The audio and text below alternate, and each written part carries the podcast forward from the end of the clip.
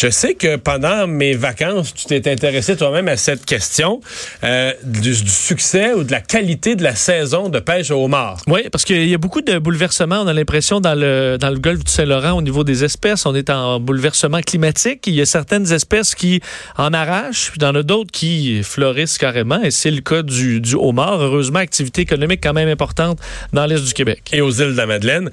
Et donc, euh, on, on, est à l'étape, là, la, la pêche est complétée pour l'année. Donc, on est vraiment à l'étape des bilans. Euh, Mario Desrapes est président de l'Association des pêcheurs de homards des îles de la Madeleine. Bonjour. Bonjour, M. Dumont, oui. Bon. Euh, ça, ça avait l'air bien parti en cours d'année. Là. Est-ce que quand on fait le bilan final, une fois la saison complétée, qu'est-ce que ça donne? Ah oui, c'est encore une année record euh, cette année. ça fait trois ans. L'an passé, c'était une année record. Cette année encore, c'est une augmentation de 13% avec 2018. 13% ça donne 11 millions 800. 800 et des mille. 11 millions, 11 millions, 11 millions 800 000 dollars, là. Donc, quasiment 12 millions de dollars de. 11 millions. Non, de homards. 11 millions 800 000 livres d'homards, des livres. Des livres d'homards. OK, un livre d'homards. Euh, le prix moyen a été payé, euh, le prix, si vous parlez du prix, ça, environ, ça tourne autour de 6 piastres et 60. Ça fait euh, une retombée directe aux pêcheurs de 78, 79 millions. 80 millions aux pêcheurs directs. Là, on parle de retombées directes. les, les, pêcheurs les pêcheurs de homards vont-ils devenir des riches, là? Non, les pêcheurs d'homards ne deviendront pas des riches. Mais les pêcheurs d'homards, c'est des bonnes, c'est quand même des bonnes années.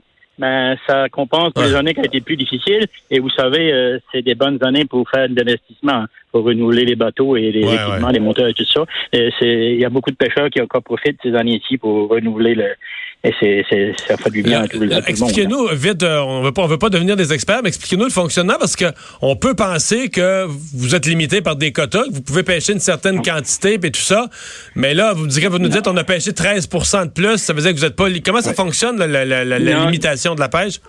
Nous, nous la pêche de aux îles de Madeleine, il faut bien comprendre, il n'y a pas de quotas. C'est, c'est, c'est euh, d'autres mesures de gestion. On est sur une pêcherie compétitive. Euh, on pêche neuf semaines 54 pêches, 9, on pêche pas le dimanche, 9 fois 6, euh, 9, 9 fois 6, oui, c'est ça. 9, 9 semaines, 6 jours. Oui. Puis vous êtes limité, vous êtes limité sur le nombre de cages. Le, nombre de casiers, le nombre de, c'est ça, le nombre de casiers, le nombre de lignes, et puis ça, plusieurs mesures qu'on s'est imposées au fil des ans pour euh, protection de la ressource. Donc, le nombre, votre, nombre de jours, 54 jours de pêche, vous êtes limité. Votre nombre de casiers, vous êtes limité. Oui. Mais vous n'êtes pas limité sur la... Tant qu'il rentre du homard d'un casier, il est à vous. Puis vous n'êtes pas limité euh, là-dessus. On n'est pas limité là-dessus, justement. Puis euh, les biologistes suivent ça de près. On a des, des experts en, biologie du seul et on pêche euh, le stock. C'est pour ça qu'il y a plusieurs années, on a dû prendre des mesures de conservation parce qu'on on pêchait trop le stock. Mais en diminuant le nombre de casiers, puis en diminuant le nombre de, journées de pêche, en s'enlevant le dimanche, on a plusieurs mesures qu'on a prises, augmentant la taille légale, minimale légale, entre autres, ça fait que on, le stock est en santé parce qu'il faut, faut quand même stock en santé pour la pérennité de la ressource. Les petits, vous les remettez à l'eau? Oui, oui, une taille minimale légale, euh, c'est euh, de 83 mm. Il faut comprendre ça, l'a augmenté au fil des ans. C'est de là une bonne mesure qui a été prise par les pêcheurs madelinots sous le, sous le leadership de l'Association des pêcheurs. On a augmenté la taille minimale légale et ça donne une chance aux femelles de pondre deux fois avant de rentrer dans la taille commerciale. Donc, au double nombre d'œufs sulfants. Donc, les biologistes, malgré les bonnes pêches de cette année et l'année passée, puis tout ça, les biologistes vous disent l'état de la ressource, la quantité de homards dans le fond du golfe, c'est meilleur que jamais. Oui, c'est en santé. Oui, à date, ils nous disent que c'est meilleur que jamais, ça, ça paraît bien. La température de l'eau, le chauffement de la planète, comme vous disiez tantôt, les, on voit des espèces dans le golfe qui rentrent, il y a des espèces qui, qui, qui disparaissent, qui, qui, qui montent plus vers le nord entre autres comme le macro et ces, poissons-là, qui, qui mieux un peu l'eau trop chaude, ils n'aiment pas ça.